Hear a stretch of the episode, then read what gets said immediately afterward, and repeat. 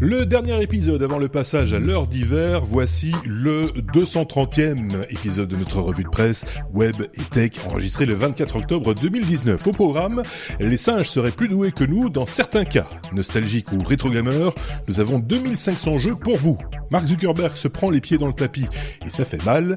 La fin, la toute grande fin des floppy disks, vous savez, ces disquettes toutes molles euh, de notre jeunesse. Hein ah ben, on va en parler dans cet épisode, ainsi que d'une fuite chez Amazon. Bienvenue au club, prenez votre carte de membre en vous abonnant euh, dès maintenant, et puis bonne écoute également.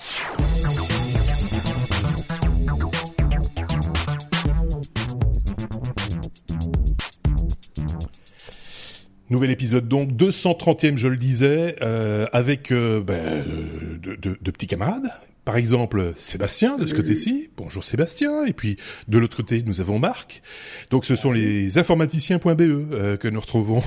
bon, ça devient rare de vous avoir tous les deux euh, dans un épisode des de, de, technos. En général on a l'un ou l'autre. Les deux ensemble, ça devient euh, un petit peu plus rare. Voilà, c'est comme ça. Je tenais juste à, à, le, à le signaler. Euh, pardon? On a des vies compliquées. Oui. Bien, vachement, vachement bien remplies aussi. Bien sûr, oui. Euh, tout le monde a des vies compliquées et, bien remplies. Hein. On remercie euh, Vincent Robert, Jax, Exodus in, in Game Mode, c'est un drôle de pseudonyme. Cubignol, Valentin O'Hara O'Haro, je vais y arriver, euh, Sombre Papa, euh, Damien Vigneron, ainsi que Afer Neo, qui ont commenté nos publications récemment, cette semaine, pour tout vous dire. Merci à vous de participer, merci à vous qui allez participer demain peut-être, en laissant euh, des pouces vers le haut, en laissant des commentaires, euh, des, des, etc., etc., ou des étoiles sur certaines applications de podcast. Bref, euh, en, en, nous faisant connaître au plus grand nombre, c'est comme ça hein, qu'on qu'on qu'on qu'on vit, nous. Voilà, c'est en, en, ayant le plus d'audience possible. On vit d'amour fraîche et, et, on ne vous demande pas d'argent. Voilà, des, pouces et de voilà. Euh, Qu'est-ce que je voulais vous dire? Euh, Juste un message euh, euh, de service. Il y a un petit podcast en plus qui s'est rajouté au techno, un petit flux en plus euh, pour ceux qui s'intéressent, pour les grands fans des technos, ceux qui ont envie d'un petit peu avoir un œil ou en tout cas une oreille sur les sur les coulisses. Euh, on, on, vous a fait le, les technos, le off.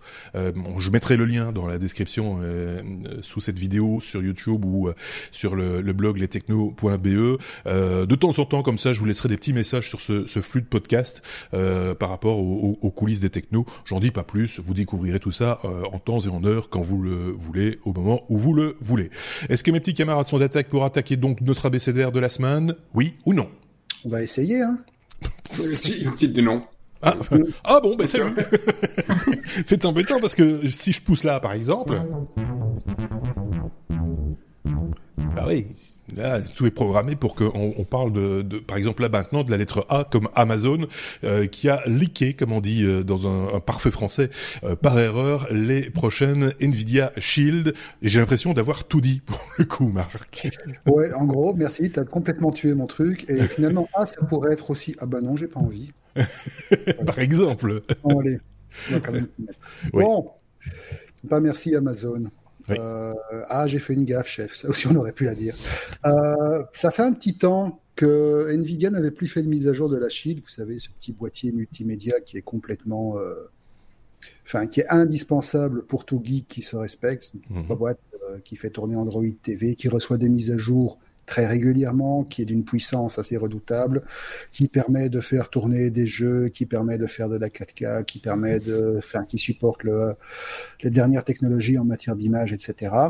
Et qui finalement, en matière de, box Android TV, occupe un segment vraiment particulier, puisque la concurrence principalement, c'est du moyen bas de gamme. Je pense par exemple aux petites boîtes de Xiaomi. C'est pas mmh. forcément du bas de gamme, mais c'est des solutions extrêmement légères. Ouais.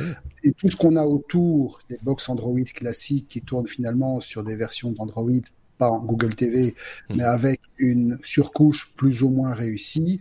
Ce sont grosso modo des box Android, euh, des versions box de tablettes de n'importe quel ouais.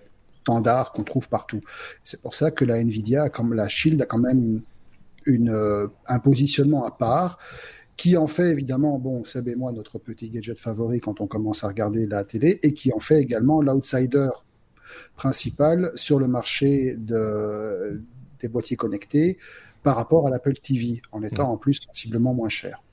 Nvidia n'ayant pas mis la main à la pâte pour faire évoluer le boîtier depuis un certain temps, donc 2017, on se demandait un petit peu si le truc était mort ou s'il était simplement voilà, en stase pour l'instant. Ben apparemment pas, parce qu'Amazon, c'est bien eux, ont fait fuiter pendant pas longtemps, quelques minutes, une annonce pour la prochaine Nvidia Shield, qui finalement va pas changer dramatiquement les, les choses. Le form factor reste le même, le boîtier reste le même, les ports restent le même. Simplement, on passe avec un nouveau processeur, on passe du X1 au X1+. On passe surtout avec une nouvelle télécommande, ce qui est pas franchement une mauvaise idée, vu que la télécommande originale, bah tiens, justement, est encore ici, elle est en charge pour pas changer, parce que... On la voit pas, devant toi. Devant toi. c'est ah, parce que j'ai mon autre écran là, voilà. elle, est, elle est en charge parce qu'elle a une autonomie royalement d'une grosse semaine, mm avec le vent dans, dans, le, dans le dos, et la capacité de la batterie a tendance à s'épuiser avec le temps. Donc du coup, ici, ils nous ont sorti une télécommande qui est un peu moins calamiteuse, avec des boutons physiques, ça c'est bien, mhm. et surtout un emplacement pour des piles. D'accord. Pas mal non plus. Ah quand on sait que des piles de télécommande sur une télé, ça peut tenir un an. Au moins, ça nous changera de devoir. Euh, ah zut, non, elle est plate. Bon, c'est déjà ça. Par contre, le truc beaucoup, qui est beaucoup plus improbable, c'est que donc cette nouvelle Shield est une Shield Pro. Par contre, il va y avoir une version non Pro qui, elle, euh, se. Alors, au début, j'ai cru que c'était un gag. Mais en fait, ça n'a pas l'air d'être un gag du tout, ça va être un tube. Et quand je dis un tube, c'est réellement un cylindre. Mhm. Donc vous imaginez un tube d'à peu près 15-20 cm de long sur 3-4 cm de diamètre, tout noir. Et alors, d'un côté, vous avez une prise, enfin un embout pour un connecteur standard dipôle et une prise Ethernet. De l'autre côté, vous avez une prise HDMI. C'est tout. À l'intérieur, c'est exactement la même chose que la Shield Pro, sauf qu'elle n'embarquera que 8 Go de RAM au lieu de 16 Go. Et au niveau des prix, bon, la Pro devrait probablement s'échanger chez nous aux alentours des 200-220 euros. Et la normale, le tube, donc, devrait s'échanger probablement pour 150-170 euros selon la boucherie où vous voulez l'acheter. Ce qui est marrant, c'est que la normale, elle est presque aussi grande que la télécommande. Hein. oui, effectivement, c'est tout petit, ben, c'est pratique, ça se tape derrière la télé, tu n'y penses plus, elle est là. c'est comme le dongle d'Amazon, par exemple. C'est un gros Chromecast. Ouais, c'est ça, voilà. voilà. Bah voilà, c'est bien de savoir que ce produit évolue. Hein, en même temps, euh, il, il, avait déjà de l'avance sur son temps, hein, si je dis pas de bêtises, euh, à sa sortie. Il avait. Euh, et, là, il garde une certaine une certaine avance pour les pour ceux qui préfèrent Android TV à Apple TV. Tu l'as bien signalé. J'ai même mal mhm. signalé. Je trouve qu'il y a certaines applications qui sont mieux foutues euh, sur Android TV que sur euh, sur Apple TV. On a on a l'impression toujours sur Apple TV que les, les, les, développeurs veulent en faire trop, ou alors que c'est peut-être le, le, le DSK qui leur mettre dans des, des configurations qui sont obligés de suivre, etc. Et donc c'est un petit peu fouillis et pas toujours agréable à, à utiliser euh, sur, Apple TV, même si ça reste très très très fonctionnel, hein, soyons clairs. On pinaille un peu. Hein. Seb qui voudrait dire quelque chose. Seb, j'ai vu son doigt se lever et, et, je, je, tant la parole du coup. Euh. Alors c'est pas le, pour info, c'est pas le DSK, c'est le SDK. Le DSK, c'est un célèbre français. Oui, c'est ça. Mais c'est parce que j'ai vu le tube et ça m'a voilà. Justement DSK tube, voilà, de nouveau. Euh, Merci de me reprendre. Oui, c'est juste. une ou deux petites euh, rectifications, annonce info en plus. D'abord, effectivement, Marc critiquait la télécommande de la première Shield. La première Shield de 2015, la 2017 mmh. était une review avec le même CPU et, de la télécommande de la 2017 était à pile, mais les piles plates. Donc, euh, quelques, voilà, c'était possible de changer des piles. C'est des 2032, je pense, c'était le truc classique. Et elle tenait déjà mieux que la. Pile bouton, quoi, c'est ça. Oui, c'est ça, des piles boutons. Ouais, parce que les piles plates, ça sert pas à grand chose. ah, tu sors. ah oui, ça c'est comme ça. Ils ont ouvert le feu. Alors, euh, deux, autres mini-infos euh, rapides. Effectivement, donc la Shield ici, ils ont un nouveau processeur. Euh, alors, sachant que celui de 2015 et 2017 était le même, celui de 2019 change enfin, mais il y a à peine 20% de performance en plus. Donc, on peut pas non plus dire que euh, ça change la vie. Donc, un mec qui a la 2015 ou 2017, bah, voilà quoi. Il n'y a pas de manette de jeu aussi Où j'ai rêvé Il y a les euh, manettes, oui. Les manettes existent depuis, euh, depuis toujours. hein, parce que, parce qu'ici, ils en ont plus reparlé. C'est pour ça que j'imagine que tout ça est rétrocompatible si jamais on fait évoluer son, son setup. 2015-2017 l'était. Je suppose que, comme c'est des manettes Bluetooth, 2019 le sont aussi. Et un dernier truc, mais là, ça retouche Android TV. Google a annoncé ces derniers jours une refonte du Play Store parce qu'il est quand même vachement compliqué aujourd'hui d'accès sur Android TV. Et alléluia, ils ont enfin décidé d'investir pour faire quelque chose de plus accessible. Oui, Donc voilà, ça, c'est pas inutile. Un petit truc factuel en plus. Ouais, ouais. Euh, mais ceci dit, moi je reste encore euh, relativement fan d'Android TV, euh, sur même sur une, mm. comme tu disais Marc, sur sur de l'entrée de gamme, la petite boîte, la petite boîte Mi. Xiaomi, Mi. Ça, ça rame hein, pour décoller de la. Ça rame Full HD. Ouais, là, quand tu commences, ouais, là où Full HD ça va encore, mais mais mais il faut pas être trop exigeant, mais euh, mais au-delà de ça, non, il faut pas non plus exagérer. Vu le prix, c'est une soixantaine d'euros, hein, si je dis pas de bêtises, versus ici.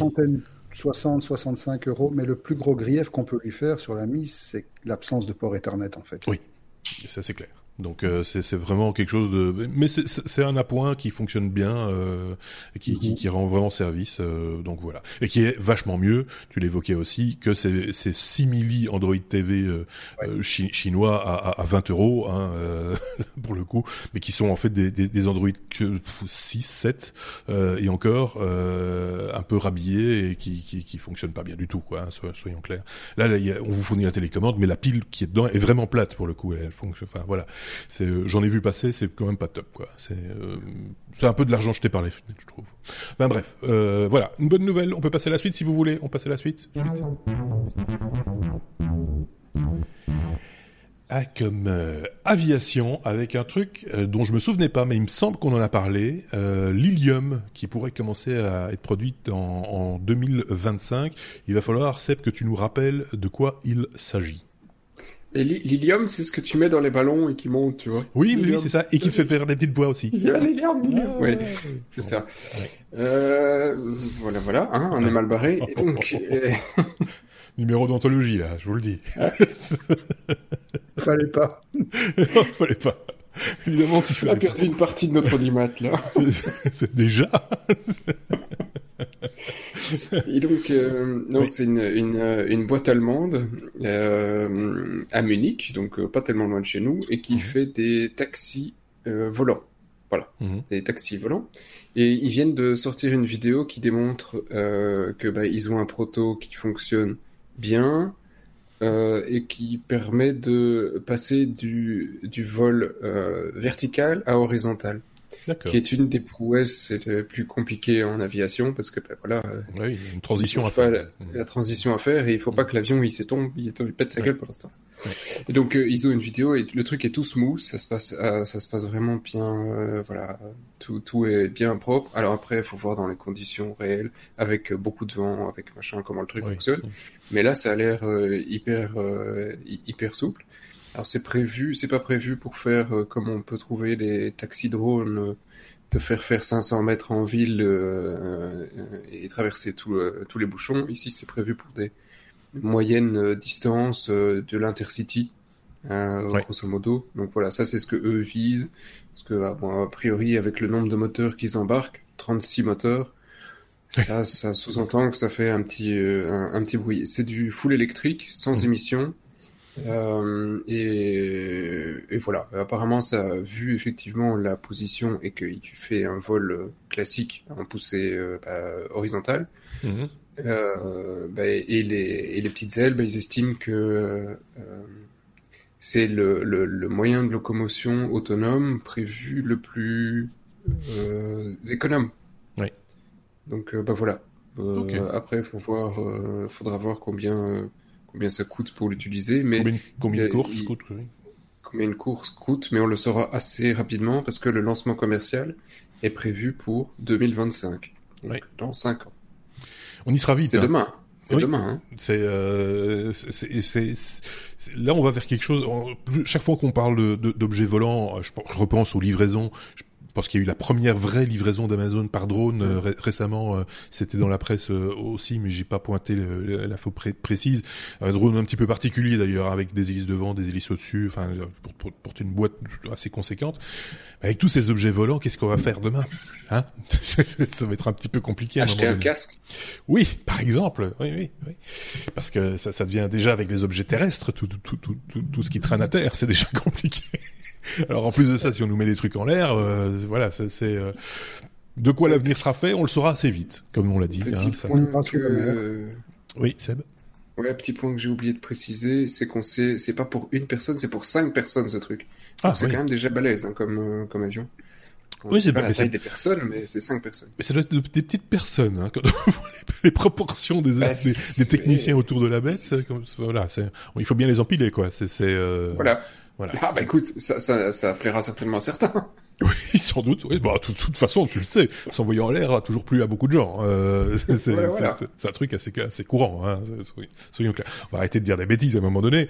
Bon, voilà, une bonne idée, un truc sympa qu'on avait déjà pointé du doigt il y a quelques temps avec ces, ces moteurs dans les ailes. Euh, donc euh, voilà, affaire à suivre, comme on a envie de dire, et, euh, et on, attend de voir ça dans le ciel aussi à un moment donné, de voir des démonstrations un peu plus proches de chez nous et des vidéos, parce qu'on commence à avoir un petit peu du mal avec les vidéos. On ne sait plus vraiment si sont des vrais ou pas. c'est ça. Tu le dis, plus proche de chez nous, c'est en Allemagne, c'est à quelques heures de voiture. Oui, bien sûr. Une fois, c'est un euh, truc américain, euh, chinois, etc. Donc il y a des chances. Pour... Il y a des chances pour qu'on envoie euh, pas loin de chez nous, quoi. soyons, soyons clairs. On passe à la suite. Ah, les disquettes. Ça, ça m'a bien fait rire, euh, ou en tout cas sourire. Je savais que c'était encore le cas. L'armée américaine utilisait encore des disquettes, et Marc va nous expliquer pourquoi. Marc ou Seb? Marc euh, va nous expliquer euh, pourquoi ils utilisent encore des disquettes et pourquoi ils les abandonnent aussi, les disquettes, l'armée américaine. Ouais. Ça fait un peu peur quand tu tombes sur la news en fait à la base, parce que tu te dis, enfin, ça fait un peu peur, oui et non, parce que faut, il faut relativiser.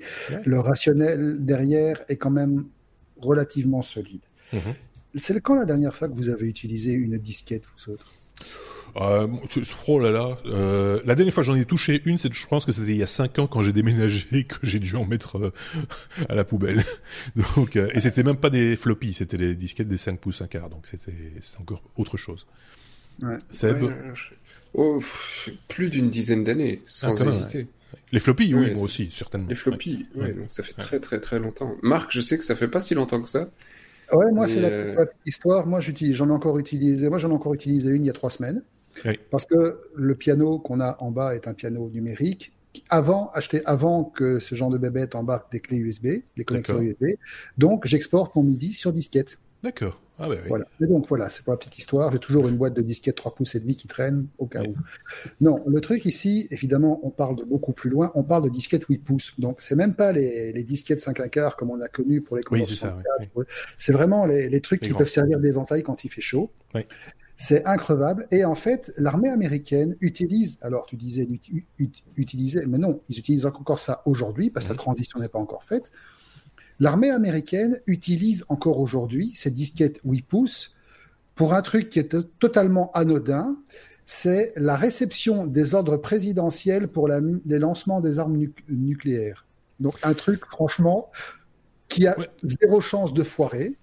C'est pour ça que ça utilise encore une technologie qui est, bien que totalement obsolète, on va voir que c'est encore pire que ça, présente quand même un avantage non négligeable, c'est qu'en l'état, elle n'est pas piratable. Oui, c'est ça.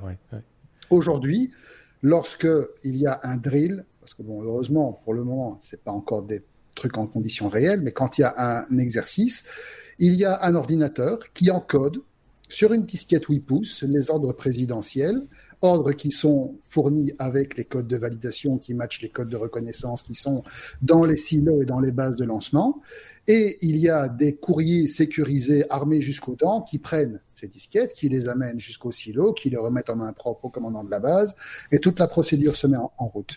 Alors, il faut savoir que les disquettes sont encodées sur un ordinateur, un seul. Il y a un seul ordinateur dans toute l'armée américaine. C'est un vieux ordinateur IBM de série 1 qui est sorti dans les années 70 et qui a la particularité de n'être connecté à rien. Donc, avantage numéro un, un truc qui n'a pas d'IP n'est pas piratable. C'est pour ça qu'ils l'ont gardé aussi longtemps. Problème, ce truc est tellement vieux. Oui, Seb, c'est forcément toi. Euh, Problème corollaire, par contre, c'est que ce truc est tellement vieux que parfois il y a des pièces qui tombent en panne et qui sont obligés de les réparer au chausse-pied parce que les fabricants ne suivent plus ce genre de truc. Oui, c'est ça. Américaine, IBM va pas commencer à te ressortir des processeurs d'il y a 40 ou 50 ans. Donc, ce qui s'est passé, c'est que quand ils ont fait la balance des avantages et des inconvénients, ils se sont quand même rendus compte que ça commençait à devenir un peu difficile, ça commençait aussi à devenir un peu difficile de trouver des gens qui avaient encore la, la compétence pour maintenir ce genre de matériel, ce qui fait qu'il y a des gens qui ont dépassé largement l'âge de la retraite, mais qui sont maintenus en fonction uniquement pour pouvoir entretenir ce genre de matériel. Les mecs, ils doivent être cocoonés 24 heures sur 24. Le type, il passe sous une voiture, t'as l'armée américaine qui est morte.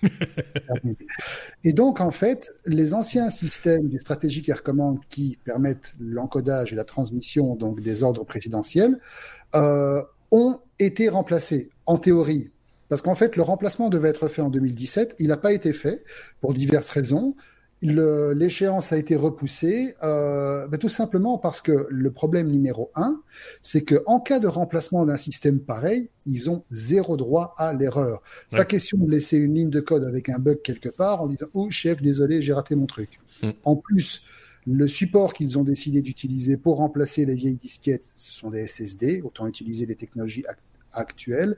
Ces SSD doivent être sécurisés jusqu'au bout des moindres recoins pour être certain que si, ça s'est déjà vu, hein, quelqu'un qui laisse traîner une clé USB ou un disque dur avec des secrets classés défense top priorité dessus, ça s'est déjà vu. Mm. Donc il faut que ce genre de truc ne puisse pas tomber dans n'importe quelle main. Donc voilà, ils sont en train de tout faire pour que la transition soit terminée on n'a pas de date, mais je suppose dans les délais les plus raisonnables possibles, et surtout que le truc soit le plus inviolable possible. Mais ça fait quand même flipper que de voir qu'un truc aussi important que l'armée américaine utilise encore une technologie pareille aujourd'hui. Oui. En fait, l'IBM série 1, il est programmé avec euh, du COBOL. Hein. Mais ce qui est marrant, c'est que je me rappelle qu'on avait, on avait parlé de ça parce que euh, ça l'histoire de cette disquette avait un peu fuité à un moment donné. C'était, ça avait fait un tout petit buzz. Et je me rappelle qu'on en avait parlé. Je ne sais plus si c'était dans les technos ou dans une autre vie, dans un autre podcast, avec Benoît, si je ne dis pas de bêtises, qui avait rapporté cette, cette information et, et, et, avait expliqué tout ce que tu viens de nous expliquer sur la sécurité, etc. Et que c'était finalement une bonne idée quelque part. Que c'était d'abord plus personne savait comment ça fonctionnait, donc il y avait de moins en moins de monde, de moins en moins de monde susceptible de le pirater et puis d'autre part, ben voilà, c'était un système fermé, donc euh, donc voilà. Et, donc là, maintenant, je me demande s'il ne faudrait pas s'inquiéter. Mais justement, si c'est l'autre pendant du problème, c'est qu'à partir du moment où on va avoir un système qui sera connecté, il sera piratable. Ah ben voilà. En théorie. Là aussi, hein, c'était piratable parce qu'il y avait les petites, les petites languettes métalliques à coller sur le bord de, la disquette si on voulait enregistrer dessus. si je me rappelle bien, il y avait une petite encoche à, à combler. Sébastien euh, était dubitatif quant euh, au, fait que ce ne soit pas piratable, euh, si je ne dis pas de bêtises. Oui, parce que ah, bien avant Internet, il y a plein de pirates qui arrivaient à faire plein de choses. Euh, ils n'ont pas été inventés avec, Internet. Ces systèmes, par définition, si le président doit pouvoir communiquer avec ces systèmes, ça veut dire qu'ils sont connectés à quelque chose, si pas Internet, au réseau téléphonique. Mm tu vas dire, ils ne sont pas euh, au réseau téléphonique classique, ok, mais ça veut dire qu'ils sont connectés à un réseau de toute façon. Une paire de cuivre. Une paire de cuivre quelque part. Non, mais inévitablement. Donc, euh, c'est. Ce, système est piratable par essence. À Il doit y avoir un maillon faible, mais, mais est-il accessible? Parce que physiquement, je pense que l'appareil de base n'est connecté à rien. C'est vraiment, il faut un moment qu'il y ait une intervention humaine, mais on peut pirater l'intervention humaine. Oui. Mais, même l'intervention humaine, il a reçu son ordre de la valise qui ne l'envoie pas par magie, par pigeon voyageur. Il, y a un, il, y a un, réseau quelque part. Donc... Oui, et puis est-ce que le, le virus lui-même ne serait pas le président des États-Unis, finalement? Hein euh, c'est possible. Bah, qui, sait euh, Voilà, c'est ça. ça, ce serait du, piratage de haut vol. J'ai essayé de rechercher, mais s'il y en a un qui, qui m'a retrouvé une petite vidéo, le, bruit du bas de secteur, c'est la première chose auquel je pensais, me manquait, tu vois. Ce petit lecteur qui fait Ah oui, oui. Il y a un artiste allemand, si je ne dis pas de bêtises, dont j'ai oublié le nom, qui avait fait un concert de, de, de de, oui, de, de et, et, et, tu entendais et donc il avait composé une musique avec différents modèles qui avaient différentes euh, fréquences et donc euh, et donc euh, et je pense qu'il avait fait la même chose avec des imprimantes matricielles aussi à une époque euh, où il avait rejoué je ne sais plus quel générique de film et il y a Star Wars. Des grands, il y a toujours des grands malades sur YouTube. On peut trouver facilement des vidéos de types qui te refont des morceaux aussi complexes que Bohemian Rhapsody de Queen Par exemple. avec des lecteurs de disquettes. Oui, oui, oui. Euh, donc voilà, c'est le genre de truc. Euh, c'est voilà, c'est une dérive, on va dire. mais, mais c'est pas grave. Euh, on peut pas. Parce qu'il faut bien le lecteur de disquette 8 pouces, il serve entre deux guerres mondiales. Bah écoute, moi je, je pense, je me demande si j'en ai pas encore à la cave finalement. Une fois aller voir à la cave. Euh. On garde de ces trucs, vous savez, hein, avec le temps. euh, la lettre E comme euh, énergie, Marc. On va parler de batterie euh, rechargeable, même pas n'importe quelle batterie. Ça va être un petit peu technique, à mon avis. Alors, technique, on va oui et non. On va essayer de ne pas faire trop technique parce que c'est personnellement, c'est une technologie que je maîtrise pas vraiment, donc je vais essayer de rester assez générique. Bon, on sait aujourd'hui que les batteries rechargeables euh, évoluent rapidement. On sait aujourd'hui que la, le type de batterie le plus souvent répandu qu'on va trouver dans bah, votre GSM, euh, dans votre voiture, si vous avez une voiture électrique, dans votre ordinateur portable, c'est la batterie qu'on appelle la batterie lithium-ion. Mmh.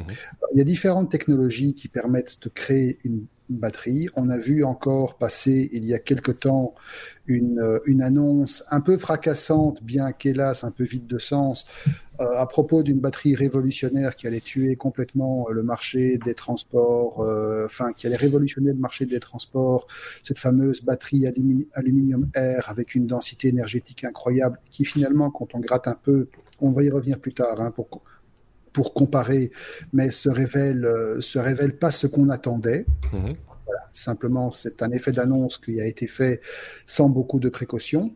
Ici, on va s'intéresser à un type de batterie qui est la batterie lithium CO2. Alors, c'est un peu étonnant au départ de partir du principe qu'on peut utiliser un gaz à effet de serre comme euh, composant dans une batterie, mais ce n'est pas quelque chose d'étonnant. Ce n'est pas quelque chose de physiquement étonnant, on va dire. Mmh. Euh, la batterie lithium CO2, elle a été inventée en 2018, donc c'est un truc assez récent, par des ingénieurs du, MIT.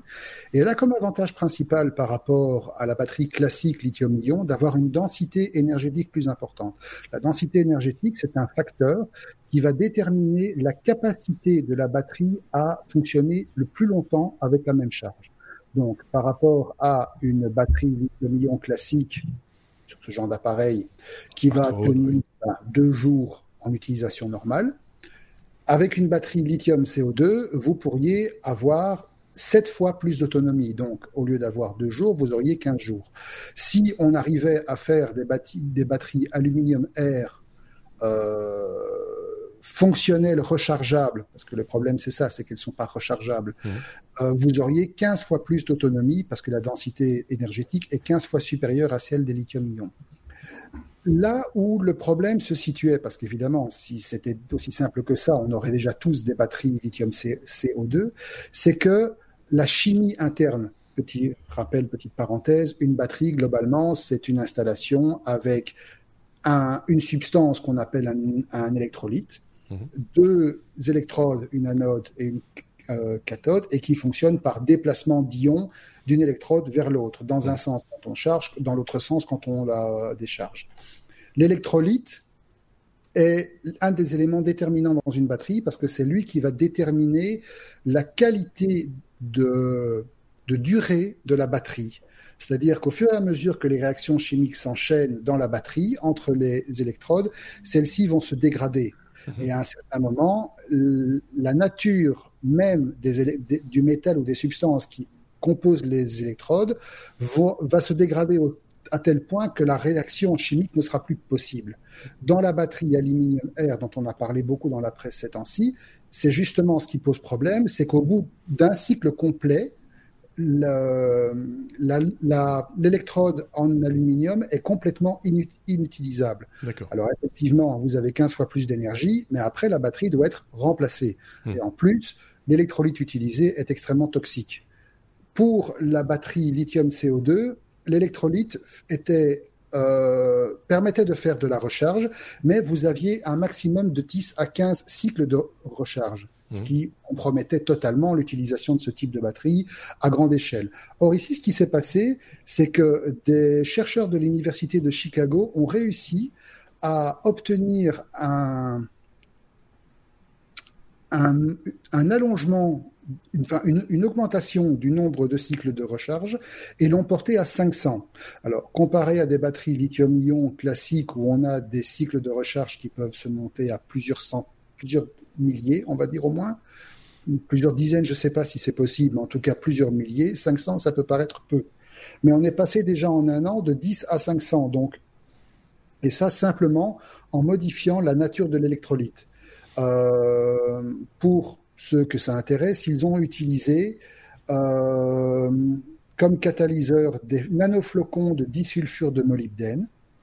Bon On en a tous à la cuisine. voilà, absolument. Et un électrolyte hybride. Ne donne pas les détails dans l'article que j'ai trouvé. Mhm. Par contre, ça pose un autre problème, c'est que de nouveau, on a une batterie qui fonctionne sur base d'un métal rare. Le, le molybdène, c'est pas le truc qui se trouve sous le sabot d'un cheval. c'est quelque chose qui est, dont l'extraction demande beaucoup d'énergie. C'est quelque chose, une substance dont les ressources sont limitées. Et donc, voilà, c'est une alternative intéressante. Alors, il faut voir encore si l'allongement du nombre de cycles de recharge dans le futur, peut-être qu'ils arriveront à 1000, 2000, 3000, 5000, je ne sais pas. Peut-être que l'efficacité énergétique de la batterie va contrebalancer la rareté du matériau nécessaire pour la constituer, ou peut-être qu'ils vont trouver autre chose comme catalyseur pour initier la réaction chimique. Euh, l'avantage de la batterie aluminium-air, c'est que les deux composants étaient très peu chers, elle était très facile à produire. La production d'aluminium n'entraîne quasi aucun déchet industriel et de plus, l'aluminium est renouvelable et recyclable à très large euh, échelle. L'aluminium consomme quand même beaucoup d'eau euh, à sa production. L'aluminium consomme beaucoup d'eau, effectivement, mais cette eau peut être purifiée par la suite et réinjectée en circuit, en circuit plus ou moins mmh. fermé. Par contre, encore une fois, on le répète, c'est une batterie à usage unique. C'est pour ça que on a directement imaginé des bagnoles qui allaient avoir 3000, 4000 km d'autonomie sur une seule charge.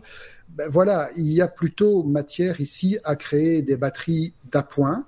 Mhm. Alors, soit on partirait sur quelque chose qu'Elon Musk avait imaginé à une époque avec Tesla, qui était de remplacer carrément le bloc batterie d'un seul coup. Et donc, on arriverait dans une station-service, vous auriez un bloc batterie standard qui serait disponible avec un système de changement robotisé. Vous vous arrêtez trois minutes après, le changement de batterie est fait et, euh, vous repartez. là, effectivement, vous avez une, une densité énergétique qui permet d'aller très loin. Soit c'est une batterie qui agit en complément et qui prend le relais si, par erreur, un jour, vous tombez complètement à sec. Par exemple. Ou alors c'est juste une étape vers autre chose à venir. Et que là, il y a peut-être, euh, il y a pas de, de, de, projet industriel sur ce modèle-là euh, pour l'instant, et que c'est voilà. Alors, ce qu'il faut voir aussi ici, c'est que bon, cette batterie euh, lithium CO2, donc est une technologie prometteuse, il faudra voir où elle va. Par contre, il faudra aussi évoluer, enfin évaluer de manière précise euh, le coût énergétique de la captation du CO2 pour le réinjecter sous forme solide euh, pour en faire une des électrodes et voir si à terme ça rend le tout utilisable industriellement. On a mis les liens, hein, comme on le fait chaque fois d'ailleurs, hein, sur euh, lestechno.be ou en description de, de la vidéo sur euh, sur YouTube. Pour ceux que ça intéresse et pour aller plus loin, ils auront toutes les informations. C'est un peu technique, j'avais prévenu, hein, euh, soyons clairs, mais euh, c'est super intéressant parce que on voit que c'est vraiment un des enjeux du moment, c'est le stockage de l'énergie, hein, clairement. Et, voilà. Petite note pour les puristes et pour les chimistes et pour les, les physiciens, je le répète, c'est une technologie, c'est un domaine que personnellement je ne maîtrise pas, bien que la news m'a paru vraiment intéressante. Donc si j'ai dit des énormités, pardon d'avance et n'hésitez pas à, à nous corriger. Hein. Et à laisser des commentaires et euh, on se fera une joie de les lire et, je pense que ce sera le cas de tout le monde, même de Sébastien qui lui batterie euh, à part euh, en concert. Ah non, il a, il, il, a ses petites c'est des, ça c'est des piles, c'est des piles, ça ne se recharge pas ça. Ronde ou plate elles sont plates déjà. Oui. Euh... je suis moqueur. Oui, je, je, suis taquin. Euh, c'est comme ça. Je suis, je suis. Mais elles sont utilisables qu'une fois. Et quand tu dis que les c'est vrai l'aluminium n'est utilisable qu'une fois, bah alors que c'est plus une batterie. Ah, ah, ce n'est qu'une fois, hein? Oui. Oui, ce sont des piles. En théorie, ce sont des piles, c'est vrai. Ah. Bien que c'est le le le. Ah, tu l'as cherché celle-là. Oui, c'est c'est il l'a trouvé en même temps. Euh, bien que le, mot pile ne soit pas le, bon mot puisque pile c'est puisqu'il y a un empilement de voilà. Enfin bref, on va pas revenir sur ces détails. Sans transition, changement de sujet complètement. On va parler de Facebook, Sébastien. Euh, avec euh, oups, j'avais pas vu chef. C'est le titre que tu as donné à, à cette news. Et c'est vrai que quand on regarde la vidéo, ou en tout cas quand on lit le, le, le, le déroulé, on va dire de, de cette rencontre entre Zuckerberg et, enfin, je vais te laisser expliquer avec qui. Euh, on se dit, euh, franchement, là, c'est ça, si c'est ça, ça va se prendre les pieds dans le tapis. il va falloir expliquer. Oui, donc euh, après la pile, la face, tu vois, il était bien fait mon enchaînement, je, tu vois. Ouais, et, et, donc, euh, non, on s'en fout. De ouais, ouais, tu fais chier tes enchaînements. Ça y est, il boude. Tu vois, je fais des efforts et tout. Oui, oui, vas-y, lance-toi. C'est bon. Et, euh, et donc, euh, alors c'est une news que j'avais traitée il y a deux semaines dans le dernier numéro où j'avais été, j'étais présent. C'était effectivement euh, le, le, problème de euh, d'une fake news qui enfin d'une fake pub qui hmm. avait été diffusée par Trump en, envers euh, Joe Biden. Et, euh, donc sur ici, Facebook. il y a une sur Facebook, voilà, une publicité sur. Oui, si c'était sur Twitter, je l'aurais mis à tête. Non, mais c'était important de le signaler parce que c'est le, le contexte. D'accord, c'est le contexte. Et, euh, et, donc ici effectivement il y a notre ami euh, Mark Zuckerberg qui était euh, donc en, petite audition euh, devant euh, les, pop, à la chambre des comités des services financiers de la Chambre des États-Unis, congrès on s'en fout en fait, donc devant les politiciens, ce sera facile, on a compris. Et puis il y a une petite dame là qui, qui commence à, à, à demander à Marc, oui mais donc euh, vous aviez dit à la base que vous alliez euh, valider les publicités. Oui, oui, oui, on va valider les publicités, mais pas les publicités qui sont diffusées par les politiciens. Ok, d'accord.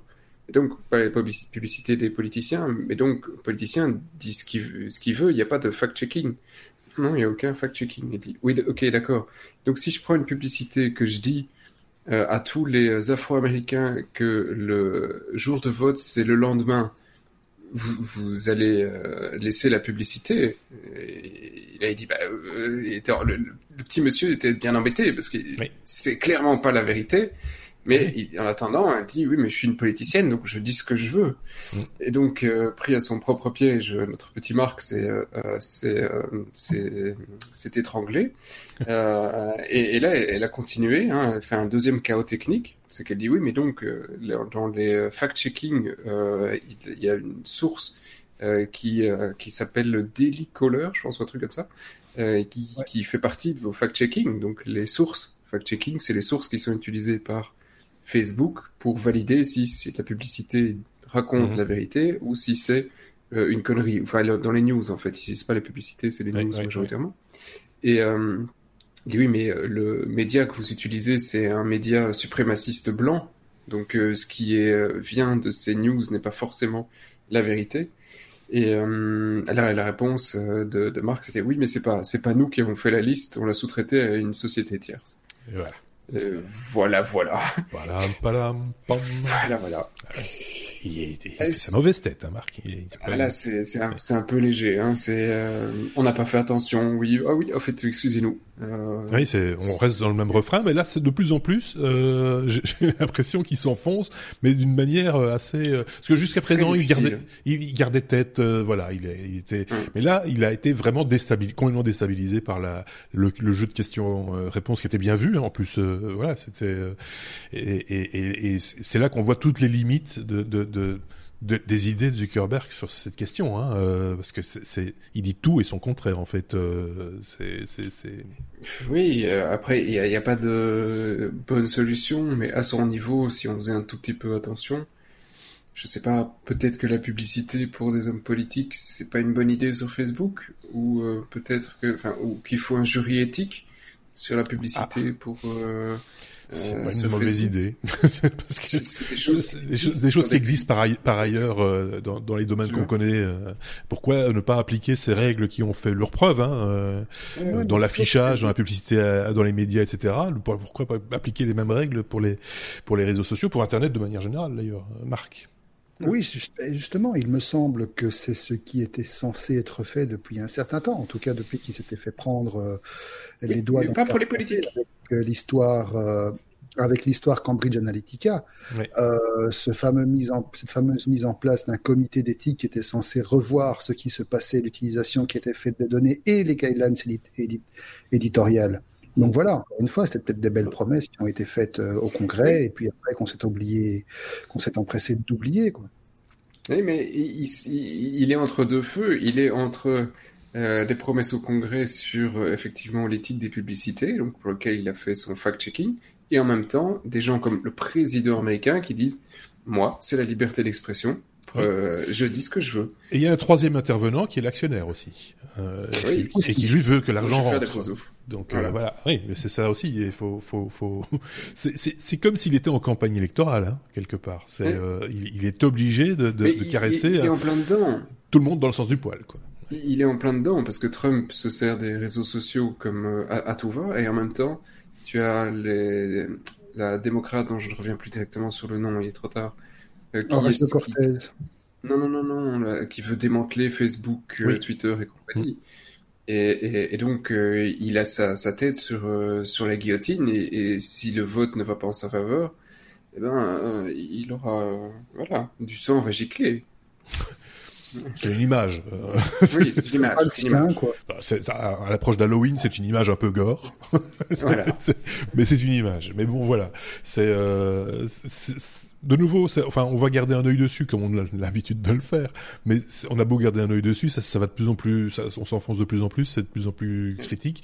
Il va falloir à un moment donné que quelque chose change. Euh, clairement. Bah, il faut que Marc change peut-être. Peut-être, oui, peut-être. C'est ce qui s'est euh, passé dans toutes les autres grosses boîtes avec les années. Hein. Bien sûr. Les patrons de Google sont partis. Et si vous vous rappelez l'histoire de Microsoft, à partir du moment où Microsoft s'est retrouvé dans la tourmente. C'est du siècle passé, hein, mais euh, voilà. Oui, mais c'est pareil. Enfin, c'est du même acabit, oui, effectivement. voilà, Microsoft s'est fait défoncer et quand pendant que euh, Bill Gates défendait Microsoft, ben il a cédé la place à quelqu'un d'autre. Bon, à un moment, voilà, faut faut accepter que pour rendre le meilleur service à ta société, tu ne dois plus en être le patron. Oui, et, et, surtout, surtout si tu es politisé toi-même, euh, d'une certaine manière, ça peut, c'est problématique. Je ne sais pas si Marc a un truc à rajouter là-dessus ou si on peut passer à la suite, parce que franchement, il n'y a pas grand-chose à rajouter, mais mais euh, mais que, allez voir de votre côté. On, a mis le lien là aussi vers euh, un, des articles qui, qui, qui parle de cet échange avec avec le compte Twitter de la de la dame qui, qui l'a interpellé. C'est vraiment édifiant, quoi. Il n'y a pas il a pas d'autre mot. La lettre N comme Netflix, euh, bientôt fini euh, de partager son compte euh, en, famille manifestement. Petite brève, Sébastien, qui a qui a un petit peu fait frémir beaucoup de monde. Oui, alors ça, c'est parti comme un feu de poudre dans tous les sens, en disant ouais ouais t'as vu, on pourra plus partager son compte, au secours. Et donc c'était parti de un article, ça a fait des milliers d'articles, tout le monde a recopié dans tous les sens tout part d'une petite vidéo à la base où les mecs, euh, bah, le, donc le CPO, pas C3PO, le Chief Product Officer de Netflix, donc Greg Peters, qui dans une interview donnait euh, bah, les infos sur le business model, les, revenus qu'il faisait. Mhm. Et dans les revenus, il, il a effectivement indiqué que eh bien, le partage de mots de passe était une pratique qu'il connaissait et qu'il monitorait et mhm. que, mais que voilà, ils, ils, exploraient euh, des, des, des, moyens pour éventuellement réduire cette pratique, mais il n'était nullement question de, de, dire une famille ne peut plus partager son compte, une famille ne peut plus utiliser à deux endroits, et on a tout lu. Hein, c'est euh, si tu as un compte, si tu l'utilises à deux endroits en même temps, bah oui, euh, euh ta, ta, femme est ailleurs ou tes enfants chez son grands-parents, euh, tu vas perdre ton compte. Non, Netflix n'est pas en train de faire la chasse aux revenus euh, dans tous les sens, en coupant dans tous les trucs. Il ne s'est rien passé, il ne se passera rien demain. Oui, c'est ça. Vous pouvez continuer à utiliser votre compte. Tous ces articles sont juste du flanc pour faire de la lecture euh, voilà. Il y a ça, et, puis, quand bien, et quand bien même ils voudraient bouger, ils rajouteraient, comme ils l'ont déjà fait d'ailleurs, hein, une petite augmentation d'un dollar ou d'un euro par-ci par-là, et, et, ils arriveraient à combler, combler le, ils arriveraient à combler le, le vide, quoi. Sans, sans, aucune difficulté. Euh, c'est voilà. Et, les abonnés paieraient de toute façon. Donc. Euh... Oui, ou un nouveau catalogue exclusif. Enfin, il y a plein de manières de faire euh, plus de pognon. Ouais Voilà. Oui, parce que c'est pas un partage de, de mots de passe de manière industrielle, quoi. C'est pas, on n'est pas sur le modèle de l'IPTV ou des choses comme ça qui, qui sont certainement plus gourmands et, et, plus destructeurs quelque part. Et surtout que ça fait partie de l'ADN de Netflix euh, d'avoir euh, et, et, ça fait partie de leur publicité au tout début d'avoir ce compte que tu peux partager en famille parce que tu peux utiliser à quatre écrans en même temps. Alors, sauf si toi tu en as la possibilité, mais moi je ne sais pas regarder quatre écrans en même temps. C'est compliqué. Euh, c'est compliqué. Donc euh, inévitablement, c'est pour partager avec ta famille proche, tes enfants, ta femme, et parfois euh, tes parents. Ça dépend dans quel sens ça va. Donc, euh, oui, non, tout à fait. C'est, c'est, c'est, de nouveau, c'est, une de ces ce, ce, genre de news en général où on évite hein, euh, quand ça part en, en cacahuète comme ça pour pas grand chose. Ici, ça valait la peine quand même de le dire parce que c'est vrai que c'est l'occasion justement de, voilà, c'est Marc voulait rajouter un truc, je pense.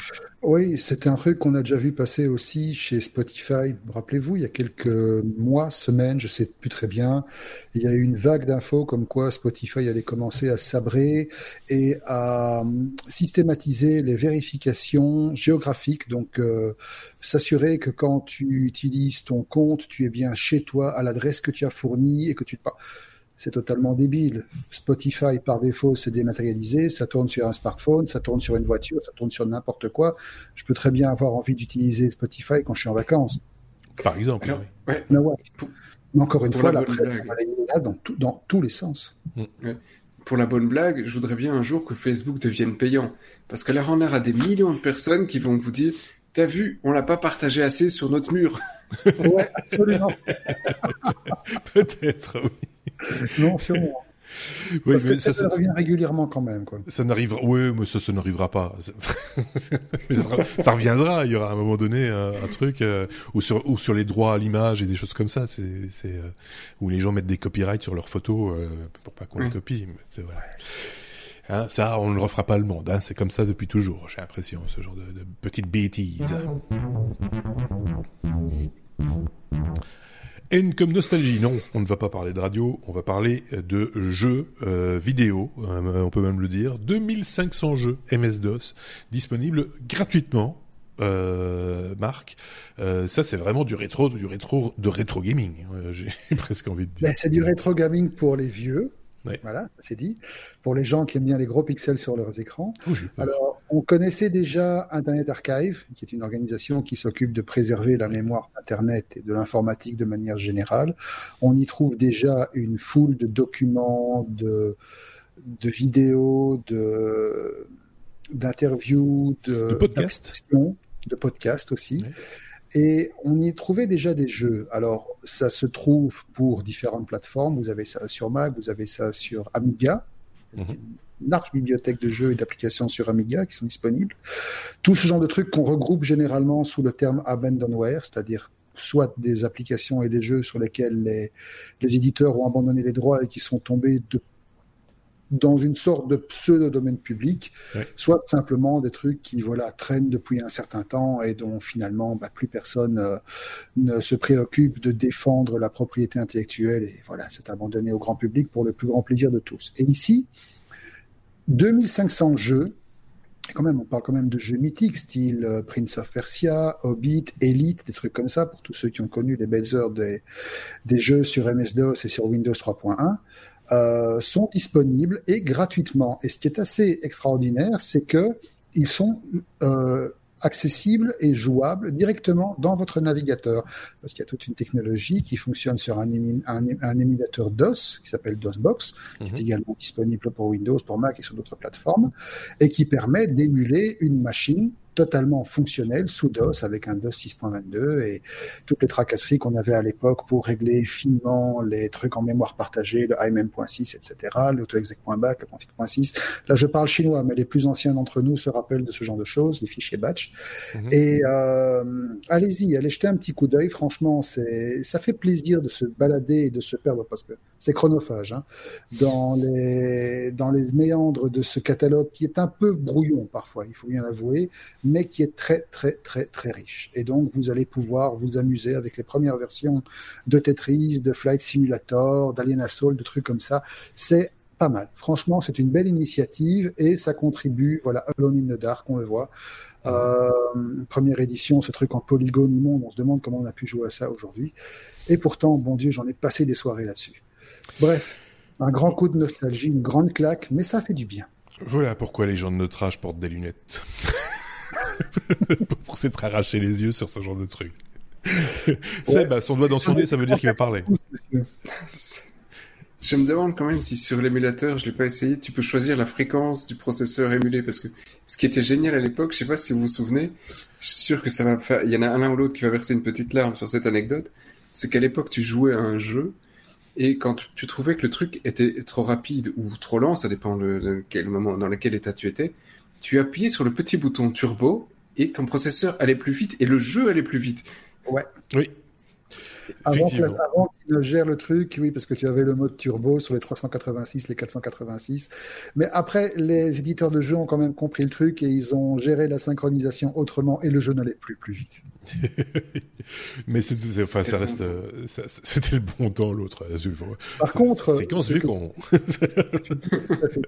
Je me rappelle que je me suis une fois amusé à à configurer une machine euh, à enfin un truc à base de DOSBox qui lui justement te permet d'ajuster la fréquence du processeur émulé et de réinstaller dessus un vieux 3D Studio Max sous DOS et de lancer des rendus pour le, pour le plaisir. Bon Dieu, ça n'a jamais été aussi vite. enfin voilà, c'est pour, pour ceux qui sont euh, nostalgiques de cette époque-là ou euh, les plus jeunes qui ont envie de découvrir, parce qu'il y a des jeunes qui s'intéressent au rétro gaming aussi. Hein, c'est pas c'est pas l'exclusivité des, des, gens qui l'ont vécu. Euh, voilà, donc euh, qui n'hésitent pas à aller jeter un, coup d'œil là-dessus. Et oui, on jouait avec ça et on s'amusait même. c'était c'était et, on, certains jouent encore, effectivement. Si, avant l'informatique, on jouait aussi à d'autres trucs, hein, mais euh, mais bon, voilà, si on parle de technologie, donc forcément, euh, on parle de jeu, aussi un tout petit peu de temps en temps de, de jeux vidéo, même si c'est pas euh, le truc dont on parle le plus dans les technos, il faut bien le, le reconnaître. Un truc à rajouter, une anecdote, un machin, non, rien, ok. On est à la lettre S déjà, comme Samsung, qui a un problème avec le capteur d'empreinte. Ouais. Ouais. Ouais, à un tel point que la semaine dernière, euh, il y a une série de banques qui ont décidé, pas moins, que de mettre les Galaxy S10 et les Note 10 sur liste noire et simplement d'empêcher les applications bancaires, donc par exemple un Belfius, un BNP, enfin parle pour nous, hein, je ne connais pas les banques ailleurs, mais qui ont décidé d'empêcher leurs utilisateurs, possesseurs de Samsung Galaxy S10 ou de Note 10, d'utiliser leur téléphone pour accéder aux, applications. Ou en tout cas en désactivant, comme ça a été fait en Chine, je pense, pour une banque chinoise, de forcer la désactivation du lecteur d'empreintes pour accéder et donc reforcer les gens à repasser en bon vieux mode de passe. Et à la base de tout ça, il y a un, un couple de Britanniques qui ont remarqué après avoir acheté un, film protecteur pour mettre sur leur écran, ils avaient acheté un Galaxy S10, ils ont acheté un film protecteur, belle initiative, c'est normal. Euh, film protecteur bon marché, je suppose qu'ils ont dû acheter ça sur eBay ou sur un, shop comme ça, voilà, je ne sais pas. Ils se sont rendus compte que ben, globalement, le capteur d'empreinte devenait un peu con et désactiver absolument n'importe quoi. Et donc, en fait, il faut savoir que c'est un capteur, à la différence de ce qu'on a par exemple sur un OnePlus où c'est un capteur optique, le capteur sur les SD, c'est un capteur ultrasonique. C'est censé être plus sécurisé, plus rapide plus et plus efficace. Mmh. Mais le, le, film protecteur laissait apparemment une très fine couche d'air entre le film et l'écran qui rendait le capteur complètement inopérant, ce qui fait que n'importe qui, en posant son doigt, pouvait débloquer le truc. Alors, Samsung a d'abord fait comme si de rien n'était, avant finalement de reconnaître la semaine dernière qu'il y avait réellement un problème sérieux. Ils ont réalisé un premier patch qui était censé fixer le truc, mais d'autres personnes se sont plaints après avoir installé le patch que ça fixait pas grand-chose. Du mhm. coup, Samsung a relancé un communiqué en disant bah, écoutez, tant que c'est pas résolu, enlevez votre protecteur d'écran. Et on va travailler d'arrache-pied pour vous donner un patch le plus rapidement possible. Patch qui apparemment doit être, s'il n'a pas été mis à disposition aujourd'hui, doit l'être dans les heures qui viennent. Donc, est-ce qu'il va être efficace? Espérons-le, parce que sinon, c'est quand même une sacrée faille de sécurité pour un téléphone qui se veut quand même le haut de gamme de chez Samsung aujourd'hui. Magnifique. Ça me fait penser à, ça me fait penser au truc du Pixel 4 qui avec son radar de la mort qui tue, qui déverrouille les gens qui ont les yeux fermés. Oui, par exemple. c'est alors, je, enfin, je sais plus quoi dire parce que on, on parle de technologie, de nouvelles technologies avec euh, souvent avec émotion quand c'est bien fait, quand ça ça fait avancer les choses. J'ai l'impression que dans ce domaine-là, dans le domaine des smartphones, de, de, de, ces technologies-là, on est en train de reculer. Enfin, ou en tout cas, il y a une espèce de on pédale un peu dans le vide. Euh, je sais pas ce que vous en pensez. Moi, c'est une impression que ça me donne, c'est que euh, moi, je comprends les gens autour de moi qui, à un moment donné, disent oh, j'ai plus confiance dans ces machins-là. Euh, j'ai voilà, j'ai envie de retourner au bon vieux Nokia. euh... Point de vue sécurité, je sais pas, je vais pas forcément me prononcer parce qu'on a quand même fait des progrès certains en sécurité. Je vais demander à Seb de faire un petit effort de mémoire, de se remettre à l'époque, il y a une dizaine d'années, où on faisait des confs pour informaticiens, et où on s'était retrouvés dans une conférence tous les deux, je sais plus c'était pour qui, je crois que c'était pour Asus, et on s'était fait la réflexion depuis ce jour-là que il n'y avait plus aucune révolution en matière de technologie, il n'y avait que des évolutions mineures, et que finalement, ça se limitait à une nouvelle couleur. Par exemple, voilà, les nouveaux téléphones. Oui, bien sûr. On a déjà parlé. La en elle-même au-delà de ça, je, suis d'accord, mais ça on l'a déjà dit ici aussi. C'est pour la raison pour laquelle on, évite de suivre les, les keynotes euh, Apple euh, ou Samsung ou, ou autres, parce qu'il n'y a pas grand-chose à, en dire finalement. C'est vrai, ce sont des évolutions, des fois sympathiques, mais mais mais des, fois complètement. Là, là, tu, te dis, c'est des évolutions, on aurait dû s'en passer, quoi. Mm-hmm. C'est juste, euh, il y a un effet pervers. voilà. Seb, c'était à toi que ça s'adressait. Je te laisse la parole. Oui, euh, alors je me souviens, mais c'était un, truc, une conférence Samsung à Anvers, et effectivement, mais, mais là, je pense qu'au moment où ça a commencé à shifter ces conférences, c'est qu'on est passé du monde où ces smartphones s'intéressaient majoritairement aux geeks vers euh, un, monde où ces smartphones s'intéressaient majoritairement à, au mainstream, à tout le monde. Hmm. Et donc pour faire des choses nouvelles, effectivement, il fallait des couleurs, il fallait des trucs.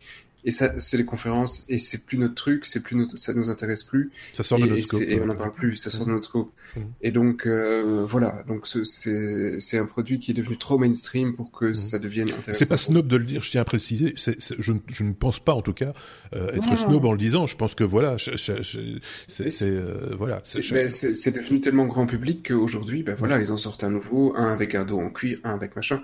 Et c'est normal. plus d'intérêt technologiquement, C'est normal. Comme on ne va plus se parler du télé, des télés euh, aujourd'hui, c'est très rare, à moins d'une grosse révolution. Euh, ce que, par contre, pour, pour quand même défendre les, les, la technique, parce qu'effectivement, tu, tu, tu sous-entends que les gens disent ouais ok j'ai plus confiance parce que tu as vu c'est, totalement euh, pas fiable. Oui alors en fait faut, faut, faut voir deux points là-dedans. Un, tu sors des, on te demande de sortir des produits de manière régulière, rapide, ici, ils sortent un nouveau téléphone par an, ce qui est un rythme quasi euh, impossible hein, en, évolution. C'est hyper soutenu pour, euh, leur équipe d'ingénieurs. Et, donc, tu dois sortir un nouveau design, sortir des nouveaux logiciels, sortir le nouveau packaging fait prévoir un nouveau, etc., etc. Un an, c'est impossible à gérer pour ces équipes. Et donc, tu, tu, dois te dire que oui, effectivement, parfois il y a un bug, parfois il y a un truc à corriger. Ça me choque ça me choque pas. Le produit continue à vivre et ça me choquerait si les mecs disaient on ne, le corrigera pas. Hmm. Euh, ici, ils vont le corriger. Bah là, ça fait partie de, du monde qu'on demande aujourd'hui. On demande d'avoir un truc tout de suite. Tu demandes un nouveau téléphone. Et on discutait des batteries tout à l'heure. Tu veux des nouvelles batteries, mais pas dans 5 ans. Tu le veux tout de suite. Hmm. Donc, euh, oui, voilà, il y, a des erreurs, il y a des échecs dans la technologie. Ça fait partie de l'être humain. Oui, mais on peut se poser la question plus fondamentalement si on dit on, on veut, on veut, on veut, mais c'est pas aussi un petit peu provoqué par enfin, qui de la, peu, la poule ou de l'œuf a créé ce rythme? Euh, Est-ce que c'est le public qui l'a demandé ou est-ce que ce sont les gens de marketing qui l'ont créé ce rythme euh, insoutenable? C'est la question qu'on peut se poser aussi. Moi, j'ai un peu l'impression que c'est plus du marketing euh, que que que, qu'autre chose. Je pense qu'il y a des gens qui sont tout à fait capables de comprendre qu'on peut garder le même. Et c'est pas c'est pas complètement couillon non plus quand on paye 1000 euh, balles pour, euh, pour un smartphone, de le garder un peu plus longtemps qu'un an quand même, quoi. oui, j'entends, mais les gens qui sont aujourd'hui, euh, qui arrivent dans la vie active aujourd'hui, ont toujours connu Internet. Mhm. Toi et moi, quand on était jeunes, ben, si on voulait un nouveau logiciel, ben, on devait soit l'écrire, parce que c'était à ce moment-là, hein, c'était dans des bouquins et on devait écrire le code nous-mêmes, soit tu as participé à une bourse, un machin, un pote, et on faisait ça tous les X mois et, c'était super excitant. Mhm. Mais aujourd'hui, tu veux une information sur l'heure d'ouverture du boucher au bout de ta rue, tu l'as dans la seconde. Si tu l'as pas dans la seconde, tu es énervé. Mhm. Et donc, tu as une immédiateté sur tout. Euh, de, euh, ah, tout s'accélère, oui, Tout s'accélère. Donc, mhm. après, quand on dise, ah oui, oh, j'ai inventé une nouvelle euh, forme de batterie, la première question, c'est, mais, pourquoi on la vend pas? Pourquoi elle n'est pas là demain Donc, le, Internet a créé ça, mm. d'une certaine manière. Oui, je sais pas si c'est pour notre bien, mais ça c'est un autre débat évidemment. Mais euh, il faut, c'est l'avenir qui nous le dira. Mais bon, là, chaque fois on, on, revient avec le avec le même le même refrain, on va dire. Mais c'est, c'est, il est assez normal de revenir avec. C'est que voilà, ce sont de, chaque fois qu'on qu'on veut un nouvel appareil, ce sont des ressources qui ont été utilisées, de, la, de, l'énergie, etc. Euh, à un moment donné, on c'est pas inépuisable. Je veux dire, toutes ces ressources. Donc il va falloir à un moment donné être comptable de ça aussi, quoi. C'est euh, c'est la question qu'on peut se poser euh, très honnêtement, sans être nécessairement militant ou quoi que ce soit. Hein. À, propos, je sais que je vois qu'on est en train d'exploser les compteurs sur le, sujet, mais là, tu, tu dis tout, tout n'est pas inépuisable. Il y, a, un reportage euh, documentaire sur Netflix sur Bill Gates que j'ai pu, j'ai eu la chance de prendre le temps de regarder ces derniers jours, qui est exceptionnel, et on voit que le, petit monsieur, il a quand même réussi dans tous les projets après Microsoft à refaire un design de centrale nucléaire euh, qui effectivement est malheureusement tombé à chaque fois dans malheureusement je ne peux pas le construire parce qu'il avait euh, d'abord un problème aux États-Unis c'est pas si évident. Il a essayé en Chine et au moment où il a eu son accord en Chine eh bien la Chine euh, a eu un petit problème économique avec Trump et donc il ne peut il, ne sait pas les construire pour le moment en mhm. Chine mais qui tout ça pour dire sa nouvelle centrale nucléaire elle est safe il peut rien lui arriver. Donc c'est un design qui a été fait par ordinateur après, il y a plein d'autres détails dans la vidéo. Allez voir, c'est assez drôle, assez sympa. Et, euh, et, et, ça utilise du matériel, de l'uranium pauvre, pas de l'uranium enrichi. Mhm. Donc en fait, ça va utiliser les déchets nucléaires, des déchets des centrales actuelles. Donc tu veux dire, effectivement, tout n'est pas euh, euh, infini, mhm. mais ici, en réfléchissant un peu, on peut, on, peut, se donner du rab. Voilà. Et beaucoup de rab. Ouais. Ça s'appelle comment ce documentaire? Et c'est où? Euh, C'est sur Netflix et c'est euh, simplement Bill Gates. Et c'est trois épisodes d'une heure qui sont très très sympathiques. Donc voilà, euh, ceux qui, qui, ont Netflix ou qui partagent le mot de passe avec leur famille pourront, voir ce, ce, ce, documentaire sur Bill Gates. On passe à la suite parce que c'est vrai qu'on a pris du temps. La lettre S toujours comme singe, Sébastien. je suis désolé, c'est toi, c'est ton sujet. Euh, euh, oui, tu veux dire où est la technologie? Mais oui, parce que voilà, alors c'est assez euh, quand on lit le titre, pas facile d'être un humain, le singe serait plus adapté. Il faut voir dans quelles circonstances. Ouais. Alors c'est une, une expérience euh, à l'université de Géorgie. Mhm. Et euh, l'expérience en fait, c'est que donc ils ont pris quelques humains, quelques singes, vous laisse voilà, 56 humains, 7 macaques, 22 capucins. Voilà. Ça, c'est juste pour être précis. Et euh, ils, ont, ils ont mis un écran et euh, tu devais euh, appuyer sur des formes et à partir du moment où tu avais fait le bon, la, bonne combinaison, eh bien, l'humain recevait une petite musique de ouais, t'as gagné. Le singe, lui, recevait une récompense sous forme de banane ou un machin à bouffer. Donc voilà, ça c'est le truc de base. Sauf que après euh, un certain nombre, et donc ça se répétait, hein, tu devais mhm. répéter, répéter, et à chaque fois tu avais la petite musique, et on demandait aux gens, on demandait aux gens de répéter l'expérience. Et donc, sauf qu'effectivement, après quelques, quelques fois où tu as résolu le problème, il y avait un petit bouton qui apparaissait, et si tu, si tu appuyais sur le petit bouton, tu avais directement la récompense sans devoir résoudre le euh, casse-tête. D'accord. Donc ça paraît totalement stupide à, sur, le, sur le principe. Alors il faut, il faut, voir, il faut comprendre du coup là-dessus que euh, 75, 70% des singes ont compris que le petit bouton leur permettait de gagner tout de suite, sans devoir résoudre le truc. Sur les, donc 70% des singes, hein, il y avait 56 hein. humains. Sur les 56 humains, il y en a qu'un seul qui a pris le raccourci. C'est pas qu'ils ont pas compris, mais qu'il y en a, ce n'est un seul qui s'est dit, je n'ai plus besoin de faire le travail euh, pour pouvoir avoir ma récompense, je dois juste appuyer sur le bouton pour avoir la récompense. Donc il y en a qu'un seul qui est resté, enfin qui qui, a, qui s'est dit, bah pourquoi je vais me casser la tête? J'ai gagné, j'ai gagné, j'ai gagné, j'ai gagné. Les autres sont restés dans, non, pour avoir la récompense, je dois travailler. Il faut jouer. Euh, tout ça pour te, te, montrer, donc l'étude, au final, la conclusion est assez simple, elle montre que voilà, on a un système éducatif qui nous montre que voilà la manière dont on doit réfléchir, la manière dont on doit travailler, et que euh, parfois pour résoudre un problème, eh bien quand on n'a pas cette euh, cette fermeture d'esprit qui, qui a été celle de, de, notre éducation, eh bien tu trouves la solution qui n'est pas celle qui était dictée par mmh. ce que tu as appris. Alors que le singe, il s'en fout, il essaye. Euh, et, et, il va au plus court chemin, il réussit tout le temps. Alors, je trouve que c'est intéressant d'abord d'un point de vue cognitif, éducatif, etc.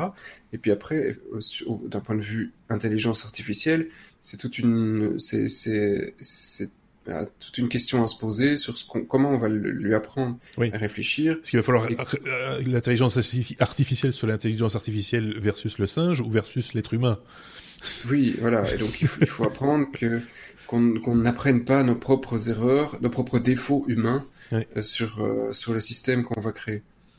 Euh, voilà, c'était c'était la petite anecdote si ça vous amuse. Moi, ce genre de voilà de petit article. Oui, mais c'est assez, assez rigolo de se dire que oui, finalement, il y a quand même que 2%, si je compte bien, hein, d'êtres humains qui qui qui, qui ont pris qui, qui, qui battent, les, enfin, qui battent les singes, en tout cas, qui, ont choisi le raccourci. des singes, quoi. Oui, qui, qui, ont, oui, c'est ça, qui ont choisi le raccourci, quoi, euh, la facilité, en, en, gros. Je sais pas ce que ça évoque à, à Marc, euh, cette, petite, euh, lui, il s'en fout. Il s'en fout, il prend les bananes. Lui, il fait, oui, c'est ça. pas du tout, non. Je ne veux pas la musique, donnez-moi les bananes. Ce genre d'expérience, ce genre d'expérience qui finalement, voilà, c'est une réinterprétation comme une autre des séances neurocognitives, elle est toujours interprétable de 50 manières différentes. Donc. Oui. Oui, bah oui, ça forcément. Mais bon, euh, voilà, ça, ça c'est le côté, euh, ça, voilà, la différence entre deux chroniqueurs des technos. voilà, de, de, toute façon, les batteries. Alors, j'aurais dû mettre ce sujet au tout début, après j'aurais pu dire non, les batteries, je m'en cale, moi. Les batteries, je m'en cale. MS-DOS, MS-DOS. Les disquettes L'armée américaine Mais les singes Moi, je sais ce qui arrive après, donc on va pouvoir dire qu'on s'en bat les... Attention, les... c'est ici que les comptes vont se régler. Euh, je le dis à tout le monde. Euh, vous nous écoutez. C'est, c'est, c'est, on a, on a été, euh, il y a eu du, du, léger, il y a eu du plus, du plus costaud, on va dire. voilà. Euh, maintenant rentre une espèce de zone non identifiée. On va dire ça comme ça. Voilà. Avec une première lettre W, oui mais non, je le dis déjà, hein, il y aura un second oui mais non parce que c'est un duel en fait. Je serai le seul arbitre de, ce duel entre deux oui mais non. Le premier oui mais non nous est proposé par Marc euh, avec une histoire de euh, verbalisation d'un ingénieur, une chose qu'il vaut mieux éviter paraît-il. Marc va nous expliquer pourquoi. Pourquoi Marc je commence par suggérer que le critère que tu retiennes pour départager les deux oui mais non soit de déterminer, soit de te baser sur celui qui aura le plus apporté à l'espèce humaine. Le, ce sera le deuxième. on verra. J'accepte le, le, le, critère. Ce sera un parmi, parmi d'autres. Mais euh, qui a déjà râlé comme un pou parce qu'il s'est fait coincer à un feu orange oui, ça m'est déjà arrivé. Et il a reçu une contravention parce qu'il a brûlé un feu rouge de un dixième de seconde. Non, moi jamais. Ben, je connais des gens à qui c'est arrivé, c'est pas gay, franchement. Bah non, mais il faut mieux arrivé, à ce moment-là, il faut freiner. oh, non, mais quand tu passes à l'orange, parce qu'en théorie, l'orange, tu peux passer, mais parfois... Non, non tu peux pas. Faux. Tu peux pas passer à l'orange. Oui, si t'es déjà engagé, si tu dois. Ah, oui, là c'était déjà engagé, mais il passera pas au rouge si t'es déjà engagé, à moins que quelqu'un te bloque au milieu du carrefour. Mais euh, voilà. Sauf que, et c'est là qu'on arrive à l'histoire de notre, euh, notre, notre, ingénieur, qui est un Suédois en fait, euh, un monsieur qui s'appelle Matt Jarlstrom. Sa femme un jour s'est pris une contredanse parce que elle est rentrée dans un carrefour au feu orange, mhm. et au moment où l'arrière de la voiture est sorti du carrefour, elle est passée au rouge, 0,12 secondes après le passage au rouge. Le monsieur a vu rouge, c'est un peu normal, il s'est énervé, il est allé porter euh, l'affaire devant un tribunal pour obtenir le retrait de la plainte. Euh, par contre, ça se passe en Oregon, petit détail, et en Oregon, apparemment, les gens qui se présentent comme ingénieurs mais qui n'ont pas une licence professionnelle d'ingénieur n'ont pas le droit de se présenter eux-mêmes comme ingénieurs. Donc le type a été renvoyé la queue entre les jambes avec une amende pour s'être présenté comme ingénieur alors qu'il n'avait pas de licence professionnelle. Double faute. Il a commencé par aller porter plainte avec une organisation qui s'appelle l'Institute for Justice. Il a porté plainte euh, devant le gouverneur de l'Oregon et il a obtenu gain de cause. Donc déjà, dorénavant, il est inconstitutionnel en Oregon et dans beaucoup d'autres États. Hein. ça a fait mmh. tâche, d'huile. Euh, d'interdire à un ingénieur de se présenter comme ingénieur à partir du moment où son diplôme prouve qu'il l'est. Première victoire. Mais là où il est allé plus loin, c'est que il a contacté les gens qui, en 1960, ont défini l'algorithme mathématique qui permet de déterminer la durée pendant laquelle un feu orange reste affiché. Mhm. Il a contacté ces gens, il a appris concomitamment que ces gens avaient déterminé cet intervalle après eux-mêmes s'être pris des prunes pour être passés trop vite au feu rouge. Et donc, il a porté l'affaire devant le... Comment ça s'appelle encore ce truc?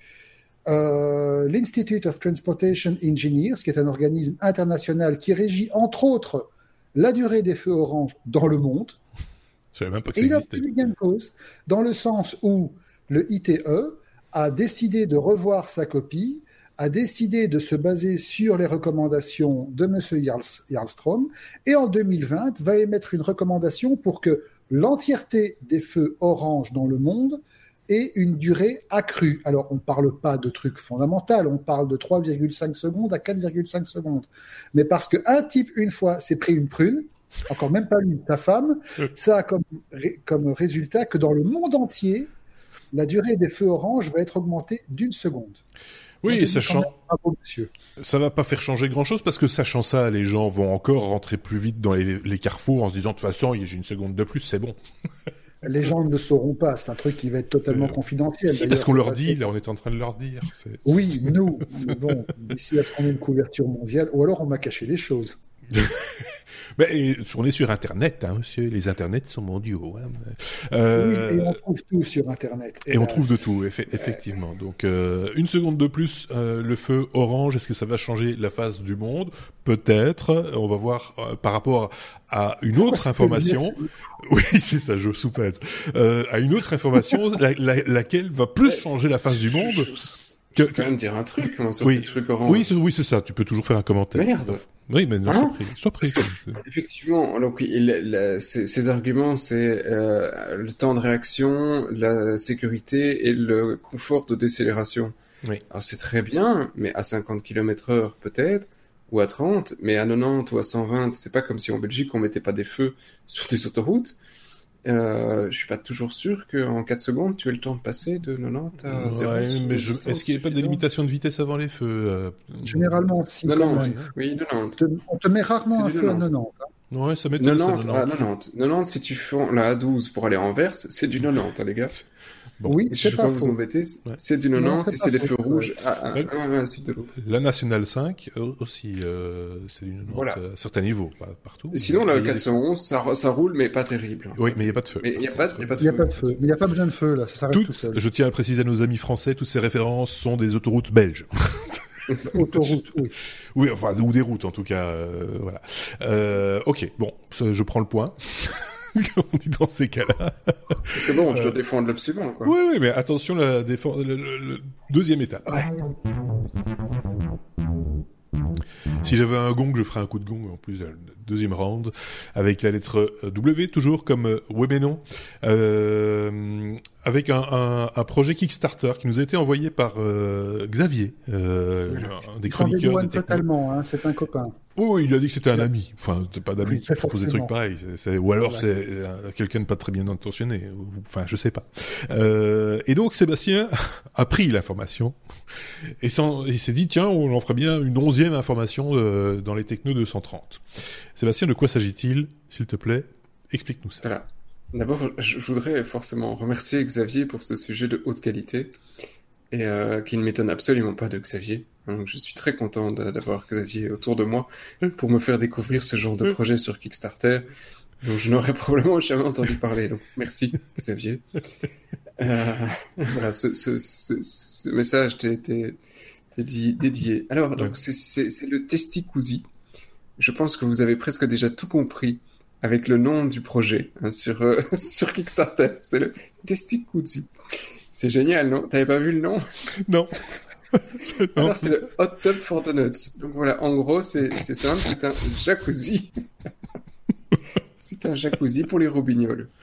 Et donc, euh, c'est voilà, c'est tout, c'est simple, c'est un projet technologique, euh, je sais pas trop, mais c'est juste un peu Est-ce que c'est Kickstarter, c'est drôle. Est-ce que c'est connecté C'est un, jacuzzi pour partie intime, hein, pour être euh, tout, tout à fait clair. Euh, est-ce que c'est connecté Mais est-ce que ça fait des bulles? Bah, si c'est un jacuzzi.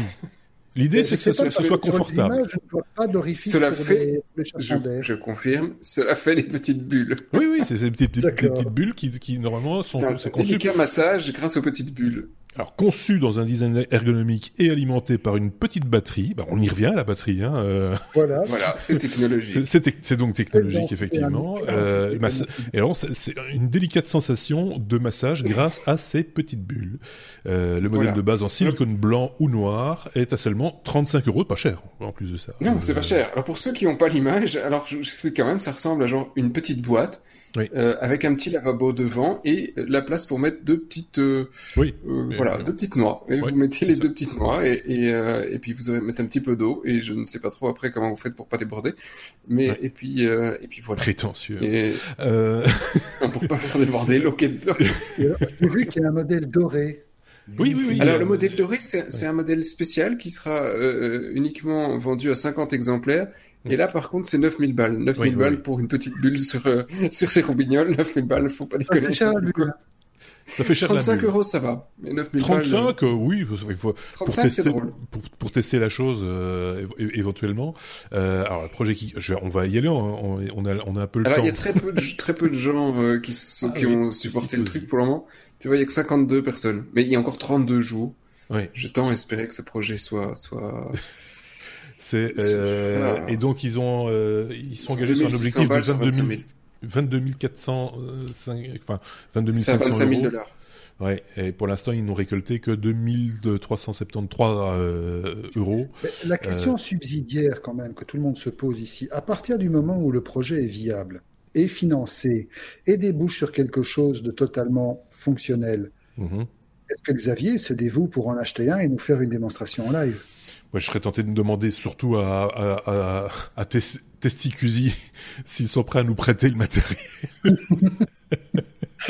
bon, la, version, effectivement... la version bling bling, euh, non merci. C'est euh... non non pas la version bling bling, mais le... voilà. Ah mais tu vois avec la taille de la main. Ah bah attends, il y a une image avec la taille de la main. C'est quand oui. même grand ce truc. Non, oui, bien sûr, c'est normal. je, je trouve ça tout à fait normal. C'est une taille tout à fait. Euh, la, la vidéo te montre. C'est même un peu serré, je pense. les vidéos te montrent parfaitement les petites bubules. Ah oui, ok. Ah, des vidéos, d'accord. Mais si oui, oui, il est passé la vidéo, tu as passé la vidéo. Remonte un petit peu. Désolé pour ceux qui nous écoutent et ne voient pas la vidéo, mais je vous invite à aller jeter un petit coup d'œil sur. Euh... J'essaie d'avancer un petit peu. Tu, vois. François le truc. C'est donc euh... non si j'avance un petit peu on va rien on voit les petites bulles effectivement. On voit les petites bulles. Euh... Hein. Ouais, on, on, voit les petites bulles. Ah là voilà. C'est magnifique quand même. Hein. Oui oui oui c'est très joli. Bref, voilà, c'était. Alors bon, je dois, je dois, j'imagine que je dois euh, déterminer. On rien. Non, non, on ne voit rien. Mais voilà, mais qu'est-ce qui va changer le monde? En fait, c'est ça. Hein? Qu'est-ce qui va changer nos vies demain? C'est toujours la même chose. C'est le sexe qui fait changer le monde.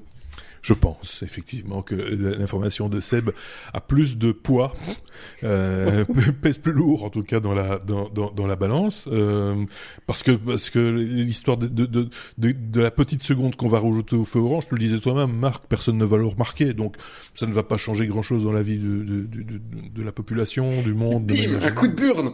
Voilà. Par contre là, le fait d'avoir comme ça le, le, le, les parties intimes bien reposées et, délicatement massées par des petites bulles, je pense que ça, ça, on va s'en souvenir demain. Euh, je pense.